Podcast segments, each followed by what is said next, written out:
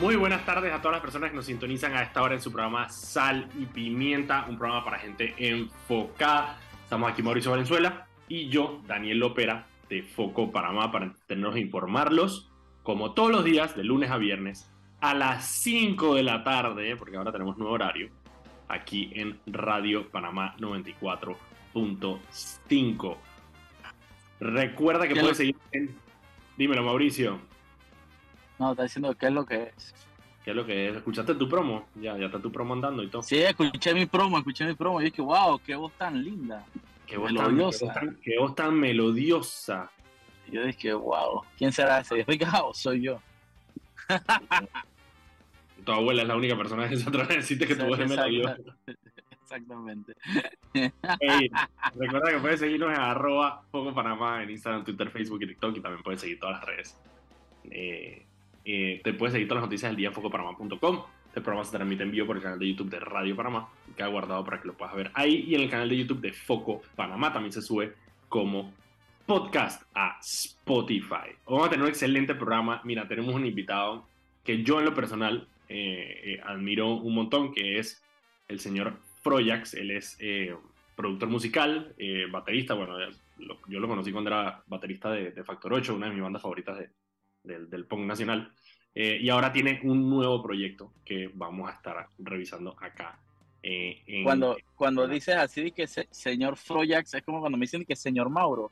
Es que no, es que lo que pasa es que él se llama Juan Froyax. Eh, todo el mundo lo conoce como Froyax. Eh, ¿Cuál, entonces, ¿Cuál es el apellido? Fro, se escribe, ahorita le preguntamos, pero creo que se escribe Frochaux. Ah, Entonces le Froyax. Ah, yo no tenía idea dónde le decían Froyax. Sí, yo, yo, o sea, yo lo conozco como Froyax, ese es su nombre artístico. Pero bueno, ahorita hablaremos con él y podemos esclarecer Se, todas nuestras Señor dudas. Froyax. El señor Froyax, así como el señor Frogs, señor Froyax. Ah, exacto, Mira, exacto, exacto. No, eso, eso vamos a hablarlo ahorita más tarde. Hay, hay varias noticias importantes el día de hoy. Eh, la primera que fue con la que arrancamos la mañana, así tú sabes, ¿no? La mañanita bien, bien empoderados en la mañana. Eh, hay una organización que se llama, las siglas son UANI. En inglés es United Against eh, Nuclear Iran. Ajá. Que en español sería Unidos en contra de eh, un Irán nuclear. ¿Qué es esta organización? Es una organización eh, internacional eh, que básicamente desde el 2008 se ha encargado de alguna manera de hacer lobby, tanto a empresas como gobiernos, para que corten palitos con Irán. Con, eh, digamos, la misión de que eh, la gente, en, según ellos, entienda que el régimen de Irán es un peligro para la humanidad por, su, por sus intenciones de tener o poseer armas eh, nucleares. Entonces, este Pero grupo... re- re- re- recordemos algo puntual, es que para no entrar en esta, esta discusión sin sentido de que unos buenos, unos malos, el hecho es que ahorita mismo hay muchas sanciones impuestas a Irán eh, Sí. por sus vínculos a grupos terroristas, por financiar el terrorismo eh, y por varias otras cosas que Sí, Irán... por no- violaciones de derechos humanos, etcétera. ni hablar de la violación de derechos humanos. Solo en las últimas semanas hemos visto, fus- eh, no Sí. fusilamientos, ahorca- ahorcamientos públicos de jóvenes que han estado protestando contra eh, justamente el asesinato de una mujer que fue eh, detenida por no poner tener puesto su hijab, ¿no? El, el- el Sí. trapo que usan las mujeres en Irán, ¿no? Entonces, eh, estas, estas sanciones existen eh, y esta organización eh, vela porque se cumplan, por, por dar Es una organización que, mira, es una organización que, eh, y, y por eso para contar, es una organización que hace lobby precisamente para que, eh, para, for- para, digamos, a ver, no obligar a los gobiernos, no pueden obligar a los gobiernos, pero hacer presión para que los gobiernos eh, corten relaciones diplomáticas con Irán, para que las empresas dejan de hacer negocios con Irán precisamente para tratar de ahogarlo financieramente. Y, eh, y ahorita se le suma otro componente, que es que, a ver, uno de los, de los socios eh, de, de, de, Rusia es precisamente Irán. Entonces, a raíz de las nuevas eh, restricciones que están teniendo, que están imponiendo Estados Unidos sobre Rusia y sobre empresarios rusos y allegados a, a, a Putin, de alguna manera coexisten esas dos cosas, porque muchos de ellos hacen negocios con Irán. Entonces como que este grupo ha agarrado como nueva fuerza, que es que ya tenían el mandato de, em, de, de, digamos, de, estar en contra de Irán y ahora se le suma la de Rusia, entonces tienen como más ganas y tienen más razones para salir a decir a los países, hey, ¿quiénes, ¿quiénes conforman esta Ahí organización? El, el, el, CEO, el director eh, de, la, de la organización, es una organización que está registrada como una organización sin, sin ánimo de lucro, es Mark Wallace, que Mark Wallace era, es, fue, fue embajador eh, de, em, de Estados Unidos ante la ONU y también fue el director de campaña de Bush en las elecciones del 2004. Ese es el, director ejecutivo. El, eh, el, presidente de la Junta es eh, Joseph Lieberman, que fue senador por el estado de Connecticut por varios años en Estados Unidos. Y ellos tienen una, tienen una junta directiva que es una junta de advisors, de, de consejeros. Y, o sea, la cantidad de personajes que hay ahí. O sea, tienes dos exdirectores de la Mossad, un exdirector exacto, de la Exacto, exacto, exacto. dos, ex, eh, entiendan esa dos, eh, dos exdirectores de la Mossad, y que la inteligencia de la uno de, de la inteligencia alemana. De uno de la inteligencia alemana, eh, la ex ministra de Defensa del Reino Unido, un ex director de las Fuerzas Especiales del Reino Unido, eh, tienes también, tienes dos gobernadores, tienes dos congresistas. Y un barranco de ex, de ex embajadores europeos. Un montón de ex embajadores, no solo europeos, sino gringos eh, ante las Naciones Unidas. Tienes varios eh, ex embajadores ante las Naciones Unidas. Es un grupo de gente con un pool. Y te voy a contar algunas de las cosas que ellos han logrado. No, no son tres, no, no, son tres huevones, ¿me entiendes? No, no es Jeff Bush solamente. Jeff Bush, de hecho, es uno de los más gallos de los que están en esa lista. Jeff Bush, nada más, Bush nada más es el hermano, el, el, hermano e hijo del presidente y gobernador de Florida, comparado con el currículum que tiene una de las personas ahí, él es uno de los más gallos. Pero no solo eso, una de las cosas que ha logrado este grupo, y te voy a enumerar algunas, eh, uno, logró que las cuatro firmas de autoría, que se llaman las Big Four, las, las cuatro grandes, que son KPMG, Deloitte, Ernest Young y PricewaterhouseCoopers, PricewaterhouseCoopers, PwC, que son las firmas de, de auditoría eh, más importantes del mundo se retiraran de Irán. Eso fue la primera. Eh, después, eh, también lograron que Caterpillar sacara sus negocios de Irán. Lograron que, tengo ahí por ahí, espérate, un segundo porque tenía, había otra. General Electric, que sacara sus negocios de Irán. Otras empresas grandes que también tenían negocios con Irán. Aparte, también empezaron a cuando el, el, ¿cómo se llama? El, no, el, el, que era la cabeza, el líder de, de, de, Irán, ¿cómo es que se llama? El Ayatollah. El Ayatollah, cuando iba a, a, hablar en la Asamblea General de la, de la ONU, ellos eh, hicieron presión para que, para que los hoteles no le aceptaran la, la, estadía. Sí, lo van a pasar como le pasó a, ¿cómo se llama? A Gaddafi. A, a Gaddafi que se puso una tienda de campaña en medio del Central Park. Pero lo de Gaddafi fue porque, porque él quiso, ojo. El man quería hacer su kibutz, el man quería dormir en un kibutz en Central Park, así que lo hizo. Gaddafi era muy loco, Gaddafi era muy pasado. Pero bueno, esta, esta, esta organización que les estoy describiendo, eh, ¿por qué debería por preocuparnos? Porque su director, Mark Wallace, como les conté, eh, envió una solicitud a la Unión Europea para que eh, sancione a todos los barcos petroleros con bandera panameña de que puedan llegar a puertos europeos y eso nos debe preocupar. Pidiendo una prohibición, una prohibición. Una prohibición, de que lleguen a los puertos europeos, los petroleros, eh, obviamente no todos. Ahora, ¿cuál es el tema con eso? Panamá es, si no es el país, pues todavía no me queda claro si es, no sé si es el país o es uno de los tres países que más barcos tiene en abanderamiento. Panamá eh, representa el 18% del total de la flota mundial comercial el 18%. No, y no solo eso, y eso no, eso no lo están haciendo, esta organización no hace estas peticiones solo porque se despertaron un día y quieren jodernos.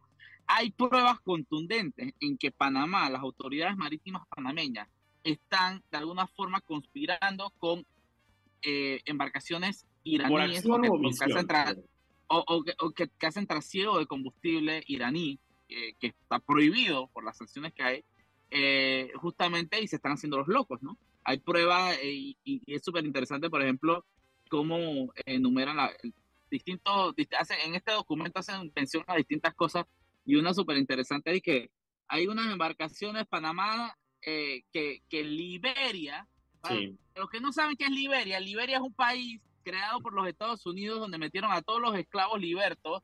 Eh, y es un país que, y yo lo veo en un video que vamos a sacar pronto, lo menciona, es un, es un país que semana de por medio tiene una guerra civil. Literalmente, es, una, es un, un país colapsado completamente. Eh, ha tenido que las guerras civiles más largas y sanguinarias de la humanidad. Bueno, Liberia le retiró eh, su bandera a una embarcación por justamente estar negociando petróleo iraní, o no sé si petróleo, algún hidrocarburo iraní, eh, y, y entonces, como Liberia le quitó la... Panamá lo recogió, más le dieron la bandera panameña. si un país colapsado como Liberia, y, lo, y los invito a que busquen en Google que guerra civil en Liberia, ustedes van a ver esa bestialidad. Si un país tan colapsado como Liberia tuvo la suficiente entereza institucional, exactamente, para retirarle la bandera a estas embarcaciones. ¿Cómo es posible que Panamá se la haya dado? Pues es una, es una cosa surreal, es una cosa surreal.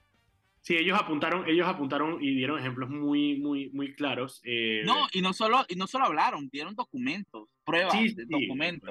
o sea, y, y, una de las cosas es que, a ver, Panamá, y una de las cosas en las que se escuda Panamá es que Panamá tiene precisamente por su sistema de abanderamiento de barcos, ellos tienen un sistema donde ellos pueden monitorear y ver en dónde está cada barco en todo momento.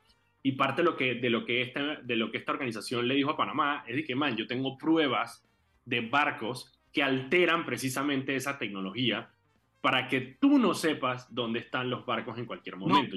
y no solo eso. te estoy diciendo que tú no tengas hay una Te estoy diciendo que te están, que te están, te están precisamente es que hay una regulación que yo me puse a leer y, y, y, los, y, los, y, por ejemplo, cada embarcación tiene un transponder que va diciendo su ubicación en tiempo real. Y si tú, pues, si las embarcaciones apagan ese transporte, transponder, le, le pueden someter a sanciones grandísimas, quitarle la bandera, etcétera. Entonces, vienen aquí cerquita aguas panameñas o a algún lado por acá cerca, apagan el transponder, hacen la locura que quieren hacer y después lo vuelven a aprender. Se le da las pruebas a las autoridades panameñas y las autoridades panameñas hacen los locos. Es correcto. Em, ahora, nos sorprende, no nos sorprende mucho por dos razones. Eh, yo en el video dije dos cosas. Uno, eh, que me asusta esto porque, a ver, nosotros hemos, hemos ya reportado un montón sobre Noriel Araúz, el director de la MP, em, y muchas irregularidades que se han dado dentro de la MP. Pero son irregularidades locales, pues, o sea, hacer contratos, vaina, esto y lo otro. Aquí estamos hablando de, em, de, de temas mucho más fuertes. O sea, de nuevo, esta organización, por más que quieran, que, si está trabajando para alguien, que si tiene sus propios intereses, pueden decir lo que quieran, pero es una organización que claramente tiene poder. Y a mí lo que me asusta es que dentro de todo este juego geopolítico, nosotros estemos a la merced de Noriel Arauz, director de la MP. Eso es lo, que me, eso es lo primero que me preocupa. Dos, el tema de abanderamiento de barcos es un negocio muy, muy, muy rentable y hay muchísimos intereses eh, aquí en Panamá que dependen de eso. Panamá es el país que más a barcos o uno de los que más a barcos a nivel mundial y eso representa Em, una fuerte línea de negocios para muchísimas empresas abogados aquí que se dedican exactamente a eso. Entonces, obviamente va a haber, em, va a haber un poco lo mismo con los Panama Papers, ¿no? Es que me recuerda muchísimo a los Panama Papers. Todos los abogados brincaron que, ay, pero tienen derecho a la privacidad, a la no sé qué. Sí, pero bueno, pero ese, justamente ese sistema se está utilizando para eh, esconder financiamiento a redes de tráfico de armas. De es correcto, y son, los mismos, argumentos eh, nacionalistas de que bueno, los mismos, es la misma gente la que, que viene y, no, y la que, la que más risa me da es que la, la clásica es que, ah, pero ¿por qué no investigan a Estados Unidos primero? Es como que, ah, sí, yo soy un maleante, pero también ellos, pues. Y que, man, una cosa no exima a la otra. Sí, a mí eso me, me, me, da, me da, un sinsabor porque me, parece exactamente el mismo argumento de los Panama Papers, donde tiran, tratan de tirar el, el argumento nacionalista eh, por delante como para tratar de exculparse. Eh, la verdad es que, de nuevo, el, la, la, MP, ¿qué es lo que tiene que hacer? Bueno, ponerle atención a lo que está, lo que está diciendo esta organización. Eh, no te estoy diciendo que tienen que hacer lo que ellos digan, pero por lo menos tener los controles, si están mostrando con evidencia eh, que hay irregularidades, tienes que solucionarlas, porque lo que no queremos eh, es ganarnos enemigos eh, a, a, una organización que puede tener el poder para hacer algo como lo que están pidiendo, que es que Europa no nos pueda recibir a nuestros barcos. Dudo que vaya a pasar, yo creo que es un punto de presión solamente, pero si pasa sería catastrófico. Mira, vamos a cerrar el tema de los barcos ya a las 5 y 15 nosotros vamos a ir a un cambio. Cuando regresemos, vamos a tener a nuestro invitado Projects a hablar de este nuevo proyecto musical que se llama eh, Un colectivo La Bellaquera. Es una brutalidad, Mauricio, yo no lo conocía, Mauricio lo puso en las stories de Foco y, y, me, me, enamoré del concepto. vamos a hablar con su productor para ver que nos cuente un poquito más. Vamos al cambio y regresamos. Y estamos de vuelta aquí en su programa Sal y Pimiento, un programa para gente enfocada. Estoy aquí con Mauricio Valenzuela de Foco Panamá. Eh, recuerda que pueden seguirnos a arroba Foco Panamá en Instagram, Twitter, Facebook y TikTok. Y también pueden seguir todas las noticias del día en focopanamá.com. Este programa se transmite en vivo por el canal de YouTube de Radio Panamá y queda guardado para que lo puedan escuchar cuando quieran. Y eh, en el canal de YouTube de Foco Panamá también se sube como podcast a Spotify para que lo puedan escuchar si quieren. Eh, mientras hacen ejercicio, mientras desayunan, mientras hacen su rutina de mañana. Antes de irnos con el invitado del día de hoy, vámonos con Anet, que tiene unas palabras para nosotros. Adelante, Anet. Recuerda que en el Metro de Panamá, por la seguridad de todos, es importante esperar el tren detrás de la línea amarilla. Viaja seguro, cumple las normas. Seguimos, muchachos. Muchísimas gracias, Anet. Ok, antes de irnos con el invitado, a mí me gustaría que ustedes logren escuchar la canción. Eh, para que podamos entonces hablar con el invitado sobre cómo fue el proceso, cómo fue, eh, eh, digamos, sí, cómo fue este proceso musical de, sobre todo conseguir de, mezclar estos dos ritmos. Vamos a escuchar la canción del colectivo La Bellaquera, que creo que ya la tienen en cabina. A ver, Oliver. La canción se llama La Serenata. Oliver, ¿la tenemos ya?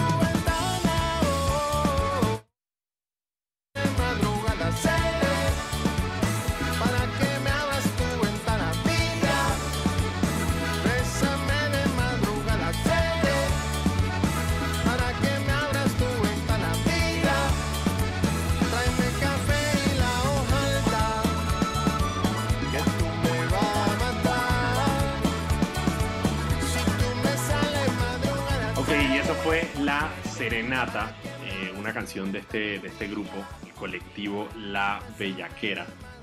Y creo que ya está con nosotros Froyax. Confírmame si ya estás con nosotros aquí. ¿Qué tal? ¿Cómo estás, Daniel? ¿Cómo estás? ¿Cómo anda todo? Todo bien, todo bien. Muchas gracias. Feliz de estar aquí con ustedes. Saludos, Mauricio. ¿Cómo están? No, gracias a ti por, por acompañarnos en el programa. Creo que Mauricio está medio paviado ahora mismo. Ah, eh, no hay caso, no hay caso.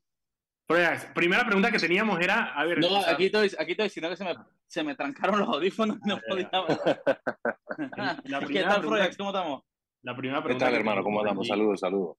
Comenzando era eh, lo de señor Froyax. O sea, ¿cuál es tu nombre?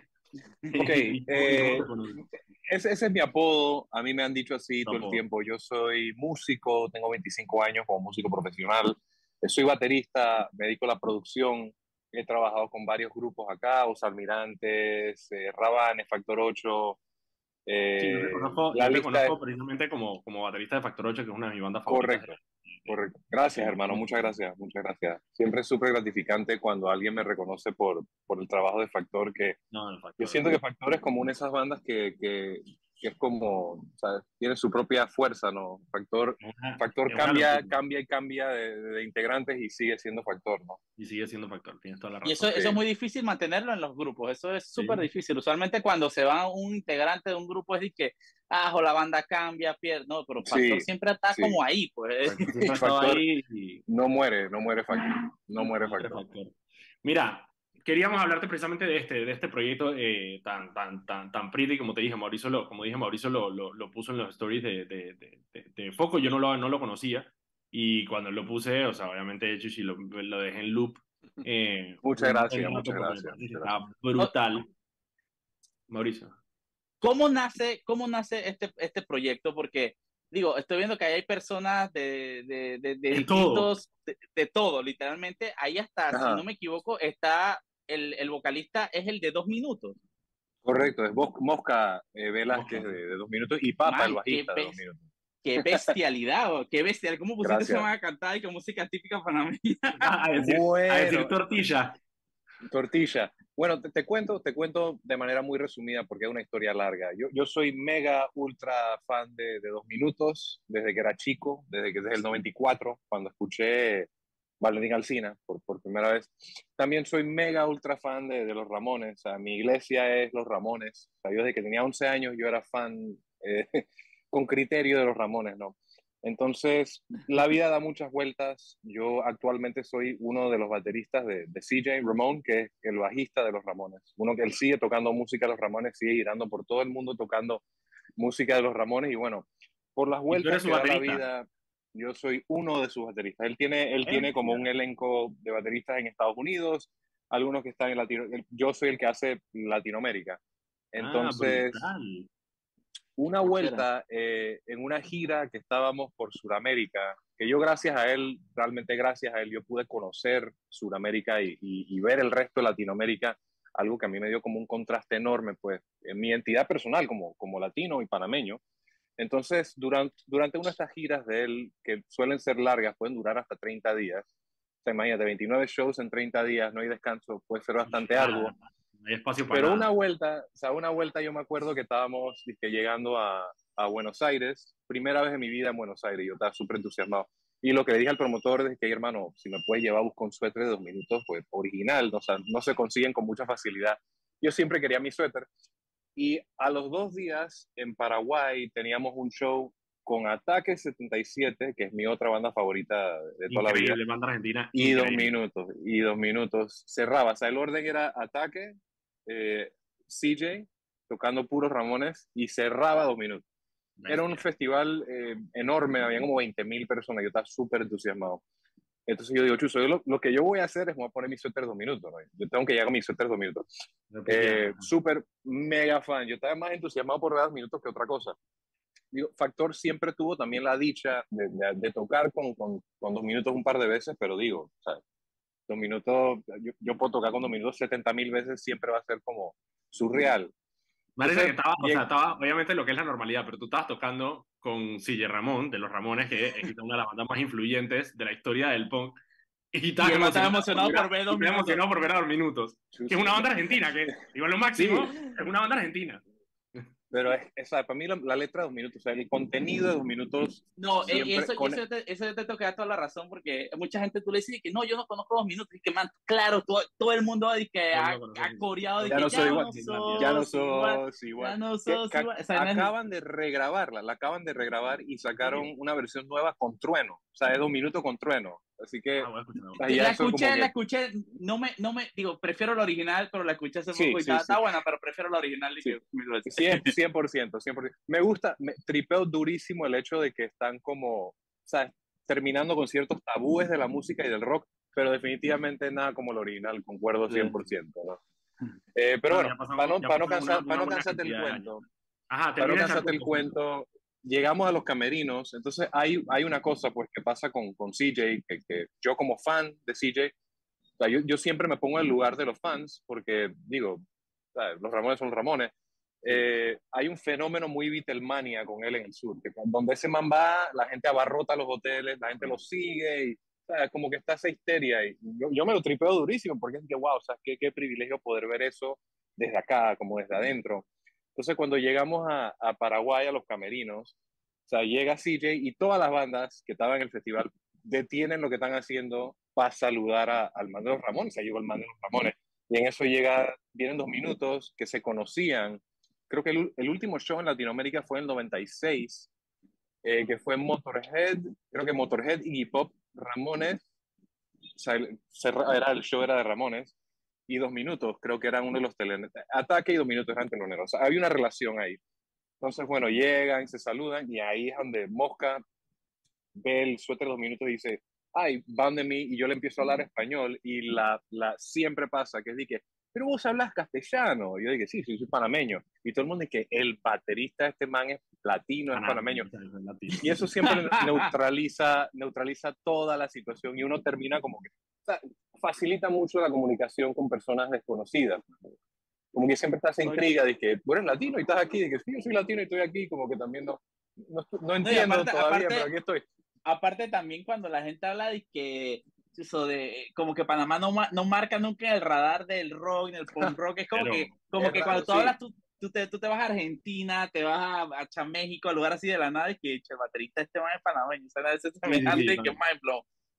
Y yo, yo me lo tripeo, o sea, yo me lo tripeo de siempre trato como de verlo, o sea, yo siempre entiendo que hay 50 manes en fila listos para quitarme el trabajo a mí cuando Total, yo flaqueo, 100%. ¿no? Entonces, yo me lo tripeo, o sea, yo me lo tripeo porque, o sea, imagínate, o sea, uno siempre dice, yo vengo a la Villa Los Santos, yo soy panameño, aquí realmente no hay una cultura de esto y, y poder hacerlo siempre es como que, o sea, me llena de orgullo a nivel muy personal y, y, sin intención de ser como presumido, de que, ah, por, por la patria, no, o sea, es más como que, eso, me la tripeo, pues me la tripeo. Como debe ser. Mira, eh, tenemos que irnos un cambio rapidito. Cuando regresemos, ya, ya, ya conocimos la parte de, de, de, cómo lograste tener al vocalista de dos minutos en la banda. Ahorita vamos con cómo fue el, el ensamblaje de todo este proyecto. Ah, vamos claro. a cambio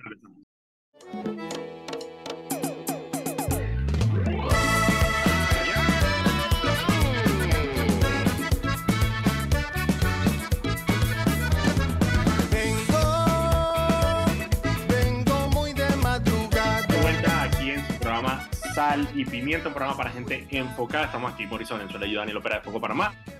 Eh, vamos a saltar el intro porque estamos conversando con nuestro invitado y va a estar muy interesante y no quiero que se me vaya el tiempo. Pero antes de seguir con, con, con la entrevista, vamos con Anet que tiene unas palabras para nosotros. Adelante, Anet. Cuando dos se suman, Panamá recibe más. Con más móvil y claro conectados de Darien a Chiriquí en la red más grande de Panamá. Adelante, muchachos. Muchísimas gracias, Anet. Estamos aquí conversando con Frojax, que es el productor de este proyecto eh, que se llama Colectivo La Bellaquera, eh, que están presentando eh, esta canción que se llama La Serenata. Nos estabas contando un poco de cómo fue incluir, obviamente, esta, a esta mítica banda de dos minutos y a su vocalista en el proyecto, pero la canción tiene otros aspectos, como por ejemplo una mezcla, digamos, entre sonidos típicos y rock. Eh, que está súper claro, interesante. Sí. ¿Por, qué, ¿Por qué escogieron ese estilo para este, para este proyecto y dónde sale? Originalmente el tema es de una agrupación que se llamaba eh, Depresión Urbana, una banda que sacó, una banda sacó un disco llamado Incidente en mi barrio. Es un disco de culto, de rock de acá, salió en el 97, 96. Se lo recomiendo altamente a cualquier persona que no lo haya escuchado, escúchenlo. Cada canción del disco es fantástico, fantástico. ¿Cómo se llama? Incidente de barrio. Incidente en mi barrio. Esa depresión urbana se llama. Depresión urbana. Eh, el, el, el, las canciones del disco, pues como hablaba mucho de como esa idiosincrasia del interior y, y esa sensación de como de, de, ser de acá, pero no encajar, pero igual sentirte orgulloso pues de quién tú eres, que yo creo que Rabanes y muchas bandas como que en, enaltecieron como esa cultura. Es que eso te iba a, decir, a mí, a, a mí Projects me daba mucho el feeling de, de, de Pescuecipelado.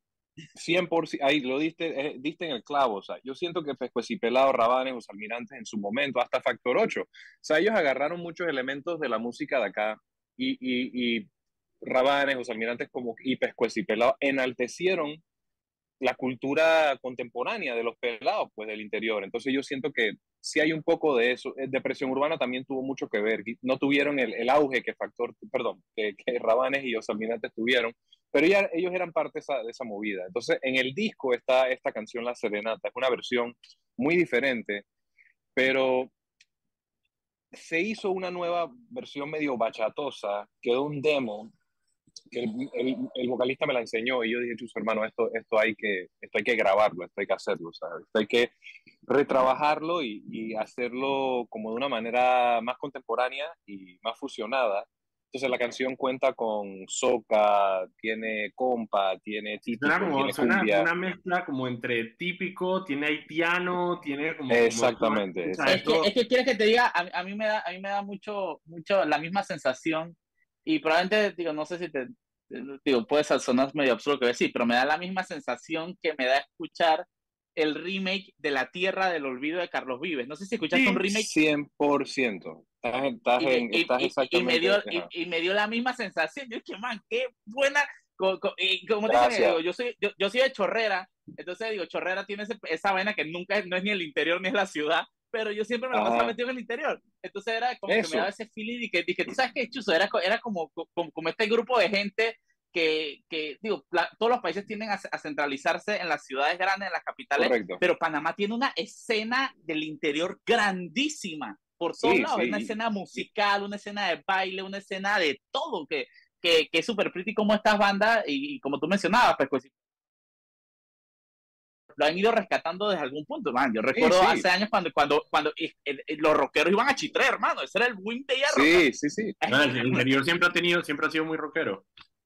Hay, hay, y, y, dos minutos. O sea, hay una, hay una cualidad con dos minutos en ese sector también que es muy interesante. O sea, mis amigos, todos los que escuchamos rock, tripeamos Ramones igual que tripeábamos Dos Minutos. Sobre todo esos dos primeros discos, Valentín Alcina y Volvió la Alegría Vieja, que hablaban mucho como de esa mentalidad como de ser de, estas comunidades que, que, están muy definidas por, por su tradición, eh, por sus costumbres, pero también tienes como este ímpetu, esta, esta juventud, que, que esta rebeldía o, o, esta curiosidad, pues que te lleva a explorar sonidos de afuera. Entonces yo siento que la serenata es como, más o menos, es una representación de quiénes nos, nosotros somos, pues, eh, como personas, pues somos rockeros, pues somos de acá, eh, y hemos sido forjados por nuestra cultura de estos diferentes lugares de Panamá, ¿no? Ok, y esto okay, y es colectivo la, la, la, la berraquera o la bellaquera. La, be, la, be, la, bellaquera, la bellaquera. La bellaquera, la bellaquera, colectivo bellaquera. la bellaquera. Cuando, eh, a mí me pasa que históricamente siempre que veo colectivo por al, a, delante del nombre de lo que viene, eso es siempre que, que un barranco de músicos distinto, Exacto. Que, que, entonces, ey, ey, esa, a, a, mí me, me, emociona mucho. ¿Qué viene más adelante? ¿Qué viene después de la serenata? ¿Qué tienen en mente? ¿Qué, dónde, dónde, dónde, los vamos a poder escuchar tocar? ¿O qué? Eh, eh, de verdad que aprovecho el momento para darle las gracias a ustedes y también a todos los medios que nos han abierto las puertas. Eh, la última semana estuvimos en Panamá haciendo una gira de medios bastante eh, ex, exhaustiva. Hemos recibido como nos han, nos han abierto los brazos, eh, están, nos, han ofer nos están ofreciendo algunos shows, estamos aterrizando eso en este momento, lo vamos a estar an anunciando por las redes sociales, ya estamos trabajando el próximo tema y si sí queremos seguir como haciendo este, hay como un centro de cuatro músicos, pero el resto son puros invitados, entonces queremos... Eso te iba a preguntar, personas... entonces vamos, podemos esperar invitados de otras bandas, de otros países. De, de todo tipo. Lado? De todo tipo. Queremos que sea algo sumamente inclusivo, que sea algo que no tenga... El lema de, de, del proyecto es sin límites eh, de género, o sea, unidos por nuestras raíces, sin límites de género, en todos los sentidos, o sea, queremos realmente trabajar con personas, en la agrupación hay personas de diferentes edades, el vocalista tiene como cincuenta y pico, el guitarrista tiene 24. Eh, eso, te iba, a preguntar un poco para que, para que fuéramos por, un poco por, por, por, quiénes son estas personas. Digo, te, conozco a ti, sé que Marco es el guitarrista. Eh, ¿quiénes son, quién, quién, es el vocalista, por ejemplo? Ok, el vocalista es Albenito Flores, que es el, el, el, cantante de Presión Urbana, que es el autor de La Serenata. ah, ok, wow. Y, y él, es, él, es como este compositor con una capacidad increíble, es un artista en, en, todo el sentido de la palabra. Entonces él siempre me está mandando estas canciones, que siempre cada una más genial que la otra. Entonces tenemos muchísimo material. Eh, hace mucho tiempo, eh, por puras cuestiones de la vida, yo también toco una banda que se llama Exnovios, y por X o Y motivo, en, en, un ensayo, nosotros compartíamos una sala de ensayo con los Guayas. No sé si conocen la banda Los Guayas. claro que sí. Bueno, el, el, el, vocal, el cantante, el, guitarrista principal de los Guayas, es hermano del vocalista del colectivo La Bellaquera. Okay. Entonces como toda esta familiaridad. Y terminamos como reviviendo a Depresión Urbana para un show y como que lo, lo hicimos y cuajó y hubo una excelente química musical y quedó eso. Pues entonces pensamos cómo podemos llevar esto como algo más actual, algo fresco, algo nuevo, o sea, lo que no queremos hacer como una banda tributo de, de una banda de antes. Entonces ahora pues estamos como produciendo música nueva y también agarrando algunas canciones, ideas viejas que son muy geniales de depresión y reincorporándolas a, este, a este repertorio. Entonces está Albeni, el vocalista, está Marco Lecaro de Diafragma, estoy yo, bueno, ya, ya hablé bastante de mí, Omar Torres de Exnovios, eh, Samuel Robles de Los Guayas y también musicólogo, o sea, una institución de la música panameña.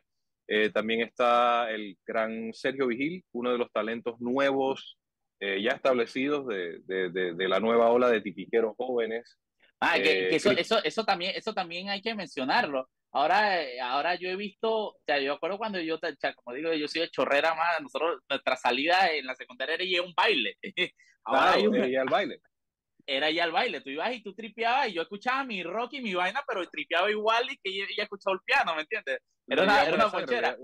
Exacto. Entonces, entonces es súper pretty ver ahora que hay toda una ola nueva de tipiqueros, porque los tipiqueros que estaban eran los mismos que, que estaban de... O sea, mi, abuelo fue tipiquero y él tocaba con todo eso y eran estas instituciones súper antiguas que ya están, que digo, con todo el respeto y el mérito que se merecen, ya están viejitos, pues ya, ya, es que ya, ya es, inevitable, el relevo generacional es inevitable y hay una ola de tipiqueros. Sí escuché a unos que yo quedé boquiabierto y que más, estos me están tirando letras, música brutal y es súper bueno ver que existe este relevo, porque hay muchas cosas que se pierden, mucha cultura del interior y de los lugares apartados que se pierde simplemente porque no llega este relevo generacional, porque por, por la migración a la ciudad, porque la gente joven no se queda en los pueblos. Pero es súper pretty ver que, que, eso no se ha perdido, pues a mí me llena de mucha emoción, pues es decir, que es muy pretty.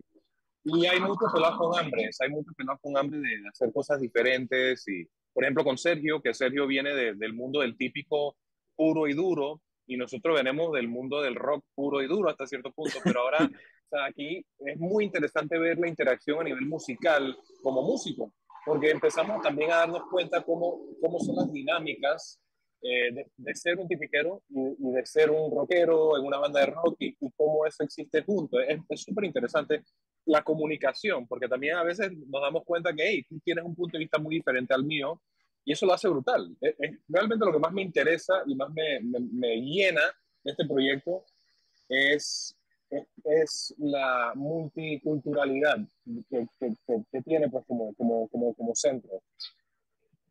Y yo creo, yo creo que eso, eso es una parte, es una parte súper importante, porque al final, y, y, y, aplica hasta en todos los aspectos. Nosotros, por ejemplo, en Foco siempre decimos, de nada nos sirve rodearnos de gente que piensa igual, de, igual que nosotros. Eso se vuelve aburrido para la bajada. Es lo peor que puedes hacer. ¿eh? eh exactamente. lo, mejor que puede, lo, mejor es buscar gente que piense distinto, para que haya discusión, para que haya, y eso, y eso es al final el mejor caldo de cultivo de proyectazos, ¿no? Y por eso digo, no solo en lo periodístico aplica, en lo musical aplica, en lo, en lo empresarial aplica en todo y yo creo que es brutal ver a mí, sinceramente, fuera de todo y que me llena de mucha emoción saber que esto se está cocinando en Panamá. Es como que llega, ya llega un punto que uno, uno, ya se cansa de escuchar, no, no es que te canses, pues, pero ya llega un punto que se vuelve repetitivo el hasta dónde puedes llegar a escuchar de, de lo local, pues, y, y, sabe que está saliendo esta vaina nueva, yo apenas la vi, la puse en mi favorito en Spotify y que está vaina, hay que seguirlo, hay que seguirlo, está muy bien. Muchas gracias. Realmente. Projects por acompañarnos. Eh, ¿dónde, podemos, ¿Dónde podemos seguir al colectivo La Vallaquera para la gente que quiera estar? Eh, colectivo, disculpa que te interrumpa, eh. sería Colectivo La Bellaquera en Instagram, Colectivo La Bellaquera en Instagram, el video está en YouTube, eh, Colectivo La Bellaquera La Serenata en YouTube. El Instagram, invito a todas las personas que están escuchando, el Instagram es como el acompañante de la música. Nosotros en el Instagram llevamos todo como un proyecto cuasi documental que acompaña la música que estamos poniendo en las plataformas. Así que todo lo que escuchen de la, de, del colectivo viene acompañado con una explicación audiovisual eh, que, entretenida, pues no, no, tan como no tan didáctica, no tan catedrática, sino pues queremos como exponer y hablar de, de nuestras raíces y, y, hablar de nuestras diferencias, pues, para ver si, si nos enfocamos en realmente lo que nos, nos une, no, no, no, lo que nos hace diferente. Brutal, muchísimas gracias Frojax, nosotros nos vamos a dar un cambio, eh, ya saben, sigan al colectivo La Bellaquera en Instagram. Vamos al cambio y regresamos. Y estamos de vuelta aquí en su programa Sal y Pimienta, un programa para gente enfocada. Estoy aquí, Daniel Opera, con Mauricio Valenzuela de Foco Panamá. Recuerden que pueden seguirnos en Instagram, Twitter, Facebook y TikTok. Vamos a saltar el intro para que tengamos tiempo para hablar, pero primero, Anet, que tiene unas palabras para nosotros. Adelante, Anet. Metro de Panamá informa que de lunes a viernes el horario de operaciones inicia desde las 5 de la madrugada hasta las 11 de la noche los sábados de 5 de la madrugada a 10 de la noche y los domingos y días feriados de 7 de la mañana a 10 de la noche. Adelante, muchachos. Muchísimas gracias. ¿tú, te, has dado cuenta que Anet es como, tú te acuerdas de los Power Rangers que te indica Sordon? ¿Tú te acuerdas? Que era como dale, la... pero, dale, pero, pero díselo, díselo tú, pues. es como sordo, es como la computadora de que, de que a ver, Anet, o Jarvis, es como Jarvis. Sordón es muy nometero, Jarvis es más de los 2000. Exactamente, más de los 2000. Ey. Ey, qué buena entrevista, qué buena entrevista, qué buena entrevista, man. De verdad, es súper pretty esta gente como la está votando. El man es el baterista de... Yo no sabía. Yo no sabía qué ponchera, qué ponchera. y a mí me gustaba Buco dos minutos, man, de verdad súper pretty. Cuando yo vi la vaina, que esta vaina, esto es el man de dos minutos cantando de que música chapanameña, qué ponchera. Haciendo tortilla. tortilla y la hojaldre, no me faltó. Pero eh, eh, a mí me gusta mucho, mucho dos minutos, man. Lo recomiendo que busquen eh, música dos minutos, es épico, es épico, buena música. De todo. Ey, ok, mañana. ¿Qué pasa mañana, Mauricio? Mañana llegan los hermanitos Martinelli, Ricardo Alberto Martinelli Linares, mejor conocida como Rica, y Luis Enrique Martinelli Linares, mejor conocido como Quique. Entonces ellos llegan el día de mañana deportados a los Estados Unidos luego de cumplir condena por, eh, por haber confesado lavar dinero de las coimas de Odebrecht para su padre, el expresidente Ricardo Martinelli. A este momento no sabemos bien el protocolo, pero les recomiendo que estén súper pendientes de las redes de Foco. Vamos a estar dando cobertura a todo este proceso. Eh, ellos no llegan disque extraditados, ellos, ellos llegan, recuerden que tienen varios procesos en Panamá incluyendo el mismo, prácticamente el mismo proceso que fueron ya, que ellos admitieron en Estados Unidos, tienen el mismo proceso en Panamá, que vamos a ver qué pasa en Panamá, ¿no? Que admiten bueno, en Estados Unidos y en Panamá, como lo digo... lo dije en el video de esta mañana, eh, que alguien me explique cómo va a funcionar eso, porque sus abogados mantienen que ellos son inocentes acá y ellos ya confesaron allá. Exactamente, ¿cómo funciona eso? Este aquí simplemente es que, a ver, o sea, obviamente son unos caraduras, o sea, da igual. O sea, sí, pero las asistencias internacionales, las asistencias judiciales existen. si estos tipos ya confesaron a este delito allá. Sí, claro, si usted ya, ya, ya confesó acá, usted acepta esta transcripción, el, el Departamento de, de, de, de, Justicia de allá eh, tiene que tener conversación con el, con el, con el Ministerio Público acá, eh, y tú tienes, debería, debería Caraballo, eh, que tengo entendido que sí, él, en algún momento dijo que, que esas asistencias se estaban haciendo para pedir asistencia con Estados Unidos, para que me pasen eso, porque claro, eso es lo que le presento yo a ellos y les digo, pero no puedes decir que, que, es inocente acá si usted ya dijo ante un juez que usted es culpable. Porque ellos... a ver, que yo lo, pero es que yo lo dije en inglés. yo lo dije en inglés, no en español. Y dije, no, eso no, yo no dije que yo era culpable. Yo dije que yo era yo dije, sí, sí, que yo sé, que yo dije I am guilty, no, yo soy culpable. Porque ¿dónde dice yo soy culpable ahí? No, dice guilty. Porque parte de lo importante es eso, o sea, a ver, ellos eh, se sometieron a un juicio abreviado, ¿sí? se, llama eso, cuando tú simplemente haces un acuerdo de pena y tú sales y dices, sí, una de las partes principales, o sea, una de las partes fundamentales de un acuerdo de pena es que tú aceptes los cargos, que tú aceptes tu responsabilidad. Y en la transcripción se ve como ellos casi que, o sea, le lloraron al juez diciéndole, sí, juez, nosotros somos malas personas, hicimos esto por influencia de nuestro papá y porque mi papá, mi papá, mi papá, mi papá, mi papá, pero efectivamente nosotros nos prestamos para esta situación y nosotros hicimos esto y trajimos esos fondos y, lo, y, y los, porque en teoría ellos, el proceso de ellos es por wire fraud, que es conspiración para lavar dinero, que es utilizar el servicio bancario de Estados Unidos para, em, para mover dinero de procedencia ilícita. el mismo problema, que o sea, la misma situación que se está viendo acá en Panamá, que es em, que el dinero producto de las coimas de Odebrecht es dinero ilícito y moverlo, ese dinero, es el delito. Ok. Exactamente. Son las 11, son las 5 y 51. Mira, una de las vainas, me he dado cuenta que ahora que cambiamos horario a las 5 de la tarde, empezamos más temprano.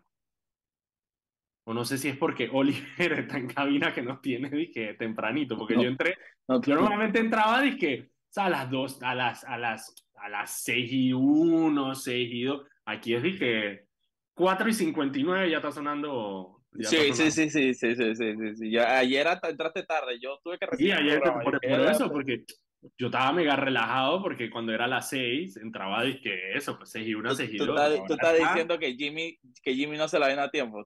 No, es que no, eso es lo que no se no sé si es el horario o es Oliver. bueno, pues vamos, nos vamos y mañana estén pendientes las redes de Foco Panamá mañana y nos escuchamos y nos vemos mañana por la misma, por las mismas ondas hercianas. Nos vemos a las 5 de la tarde aquí en Radio Panamá, no pillamos.